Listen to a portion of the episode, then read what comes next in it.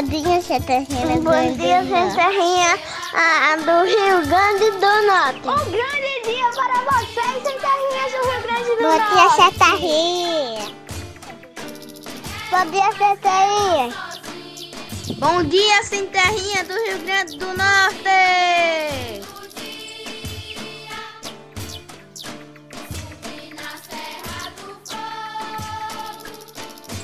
Olá, crianças! Tudo bem com vocês?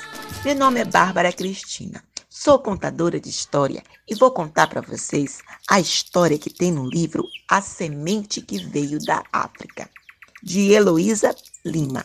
Aê, de volta! Estamos no nosso 11 episódio e vamos falar disso. Vamos falar de mulheres que contam histórias, que fazem histórias.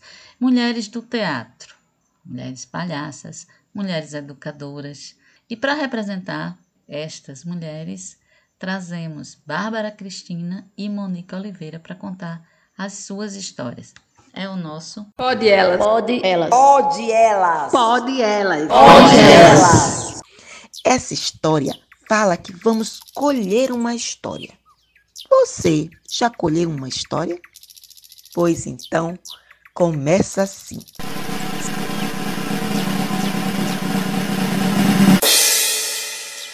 Certa vez eu estava andando de barco pela África quando escutei algumas pessoas falarem de uma árvore que existe naquele continente. Me aproximei e quis saber mais. Então me disseram: é uma árvore de onde se colhem histórias. Fiquei imaginando uma história dentro de uma fruta rechuchuda, perfumada, saborosa, que nasce no pé de. Como era mesmo o nome dessa árvore? Bom, acabei descobrindo por um garoto que mora no sul de algum país africano que ela tem um nome, mas também descobri por uma garota que vive no norte da África que ela pode ter outro nome bem diferente. Todos, no entanto, a reconhecem porque ela vive muito mais de cem, mais de mil, até seis mil anos. Também não há quem não se espante ao cruzar com ela. É uma gigante na largura. Pode ter até 45 metros. Eu disse metros de cintura. Quanto você tem de cintura, hein? A minha cintura mede 62 centímetros.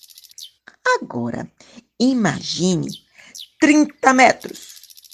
Dizem que ela, na altura, pode chegar a atingir esse tamanho. É uma gigante.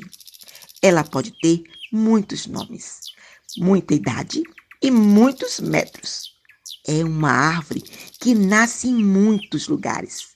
Por isso, dela se colhe várias histórias rechuchudas. Vocês viram aí, a voz é de Bárbara Cristina e a sonoplastia é de Matheus Mendes.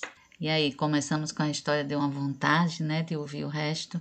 Mas Bárbara agora vai se apresentar. Fala aí pra gente quem é você. Olá, pessoal. Meu nome é Bárbara Cristina. Sou atriz, contadora de história, palhaça e fundadora e diretora do grupo Tearte de Teatro. O teatro veio surgir em minha vida quando eu tinha 16 anos, terminando o ensino médio na escola, na escola Floriano Cavalcante. E desde lá eu nunca mais deixei de fazer teatro. Foi uma descoberta naquela época, né, que eu era um adolescente, há 30 anos atrás, que fez com que eu me libertasse de muitos tabus que era imposto, né, que até hoje ainda é imposto para nós mulheres. E aí eu passei a fazer teatro constantemente, mesmo que naquela época eu não tinha condições de me manter com o teatro, né? Então, por isso eu trabalhava em outras funções.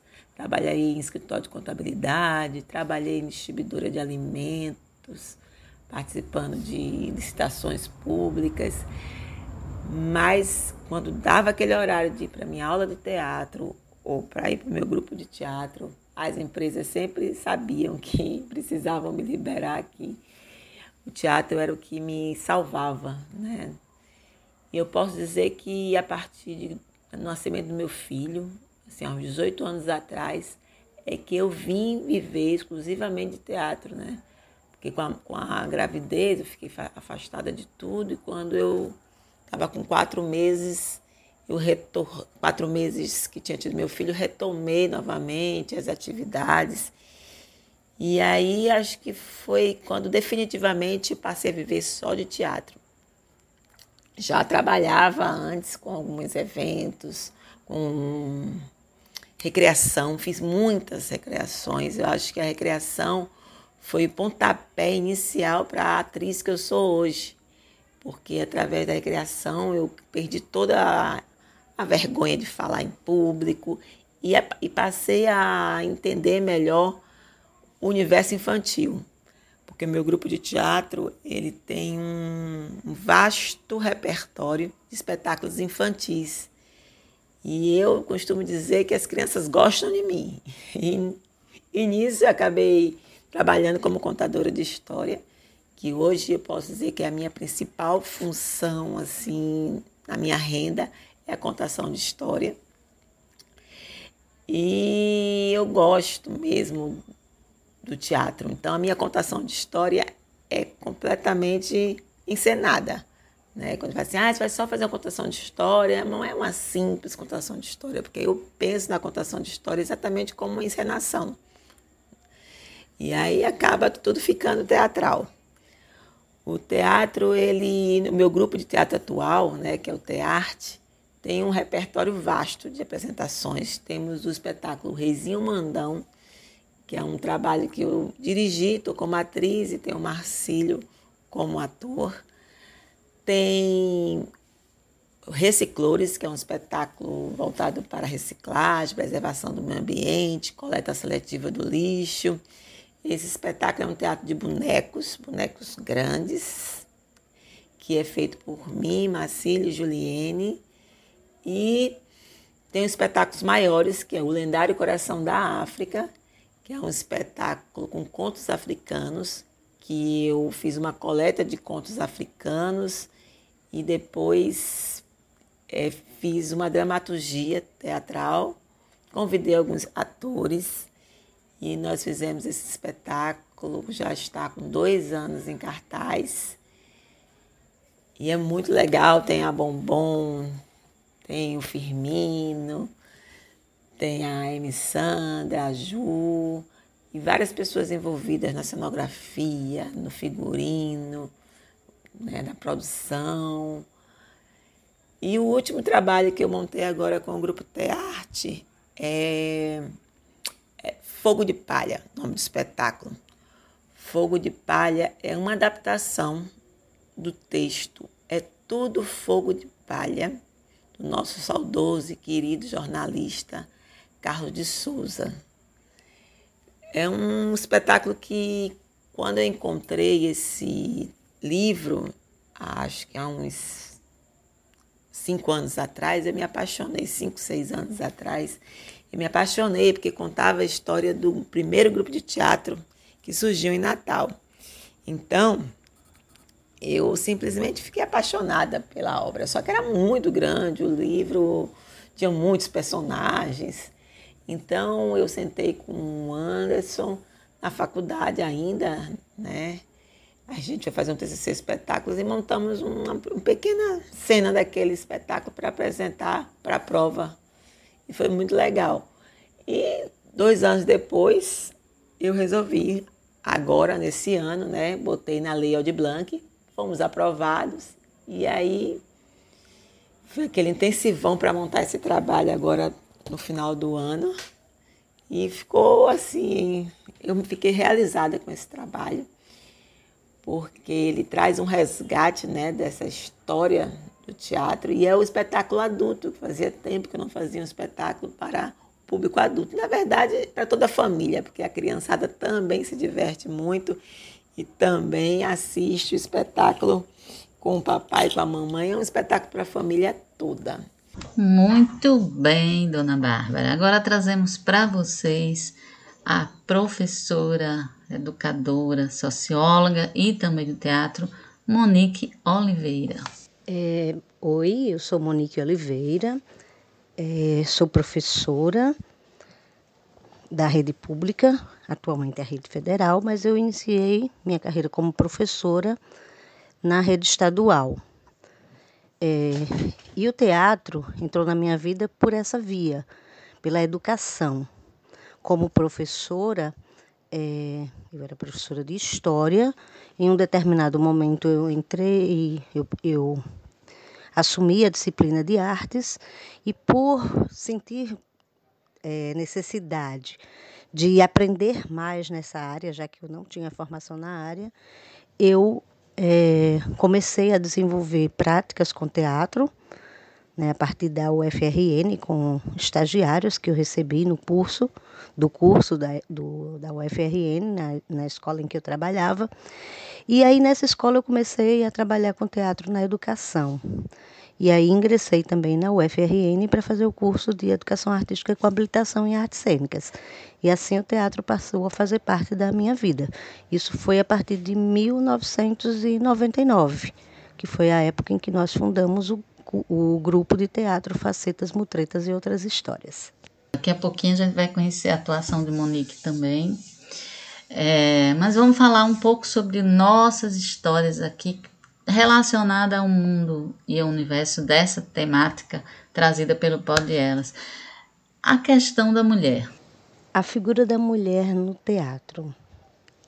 Bom, na, no curso de artes cênicas eu pude ver várias colegas, né? Tive várias colegas, né? É, como eu, eu, sou educadora, né? eu sempre digo que eu sou professora artista, né? E eu considero isso porque eu não comecei teatro antes. Eu já era professora e comecei a desenvolver práticas de teatro. Né? Eu tenho vários colegas também em outras profissões que atuam no teatro e tenho colegas também que atuam somente no teatro, que trabalham somente no teatro. Né? É, eu não vejo tanta dificuldade. No passado a gente tinha muito preconceito com mulheres né, no teatro, mas hoje a gente não vê mais isso. Né? No meu caso, especificamente, é, eu, não ti, eu não tenho uma carreira dentro do teatro, tenho na educação. Eu trabalho como encenadora, é, como é, eu treino os alunos, trabalho com oficinas de teatro, dirigi algumas peças mais no, dentro do processo mais de educação mesmo, quando eu era professora do Berilo, junto ao Facetas, e agora no IFRN, né, nos em que eu passei, primeiro Caicó, hoje São Paulo do Potengi, onde a gente tem a prática de grupos e aí eu venho desenvolvendo trabalhos com com teatro com os alunos, assim. É, minhas experiências no palco realmente foram muito pequenas, foram mais dentro da época em que eu estava na universidade.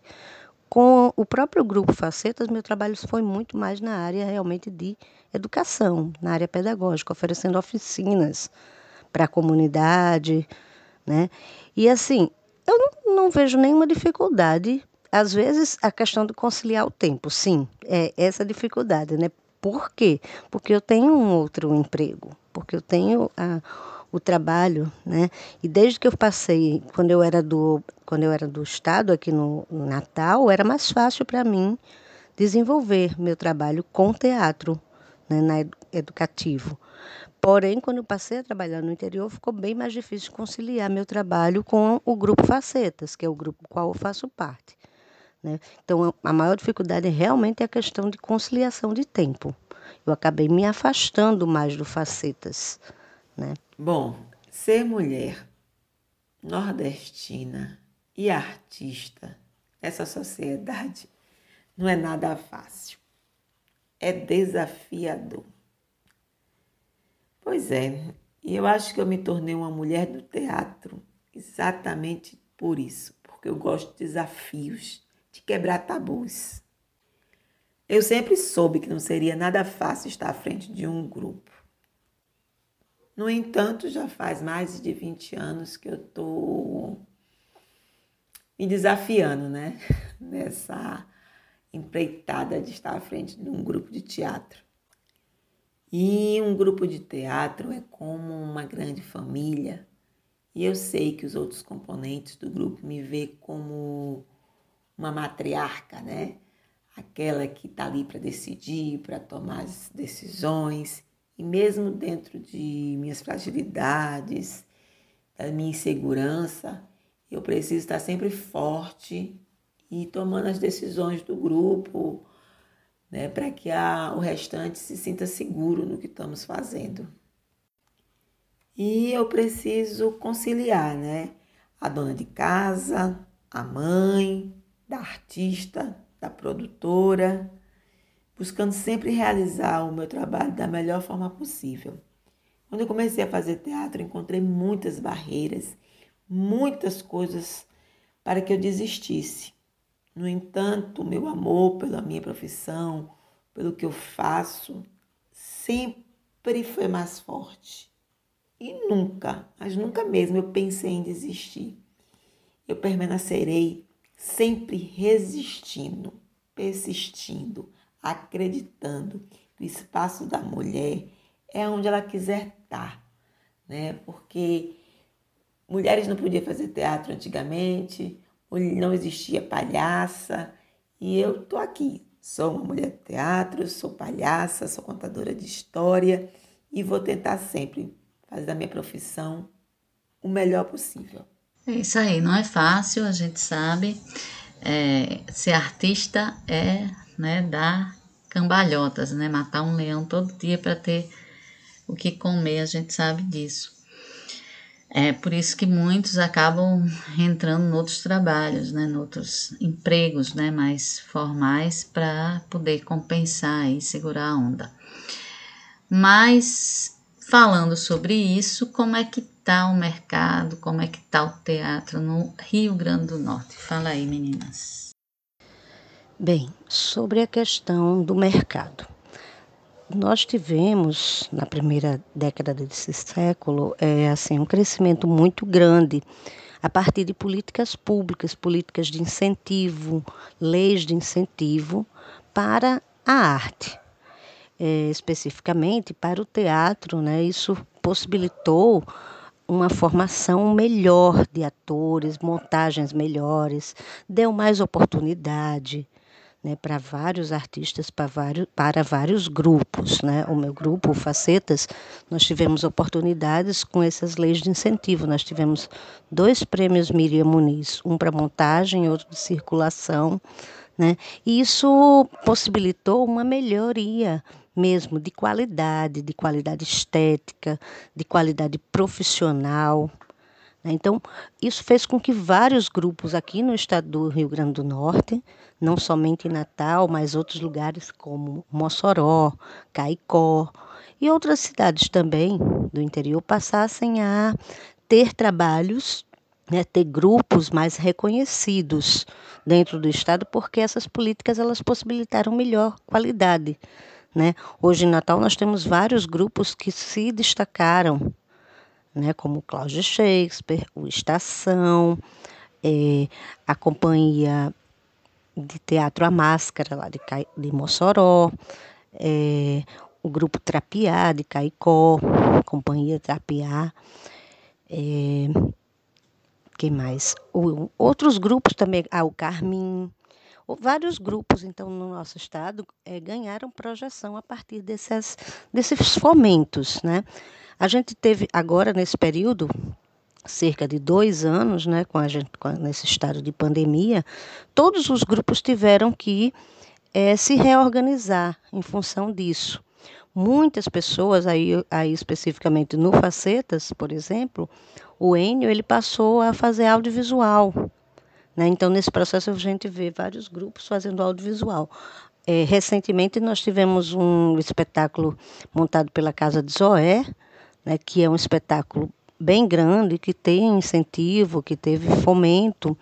E foi um espetáculo montado agora durante esse período né, da pandemia e que estreou o ano passado. Né? Existem as, algumas produções que estão sendo realizadas, que, que estão sendo realizadas para nesse anseio de sairmos do virtual e voltarmos ao presencial. Tá?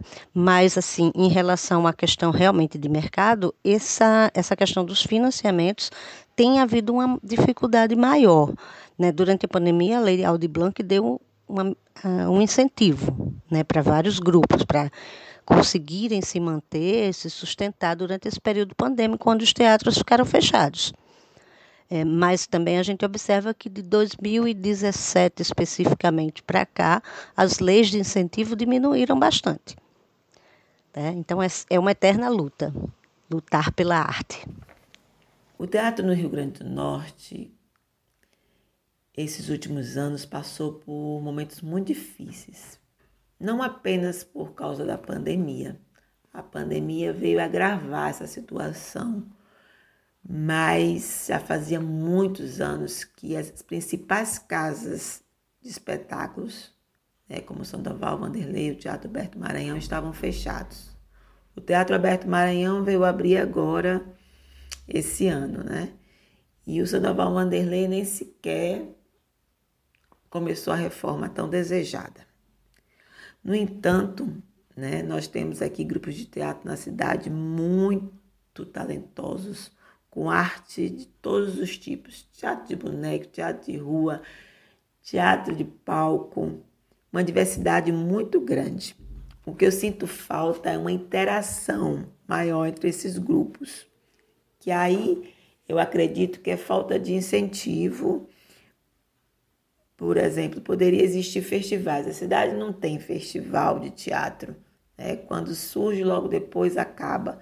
Então, eu acho que falta festival e algo que estimule né, entre os grupos de teatro uma troca de saberes.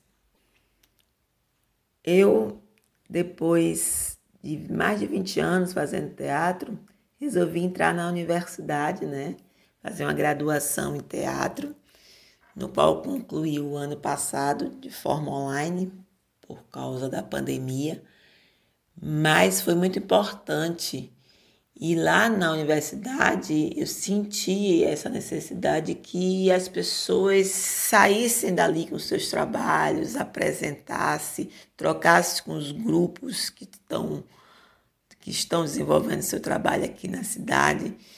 E eu acredito que se a gente fizer essa, esse intercâmbio entre a universidade com os grupos que estão atuantes, seria muito bom.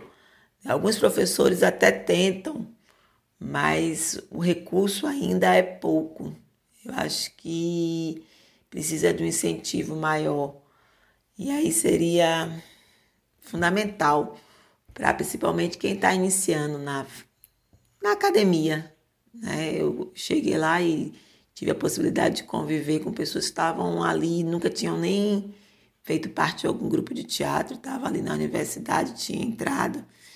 E essa troca com a comunidade, com os grupos, seria fundamental para que, os, que o Teatro do Rio Grande do Norte ganhasse um novo corpo, uma nova história. É verdade, Bárbara. É, você trouxe uma coisa bem interessante, né? Interação dos grupos.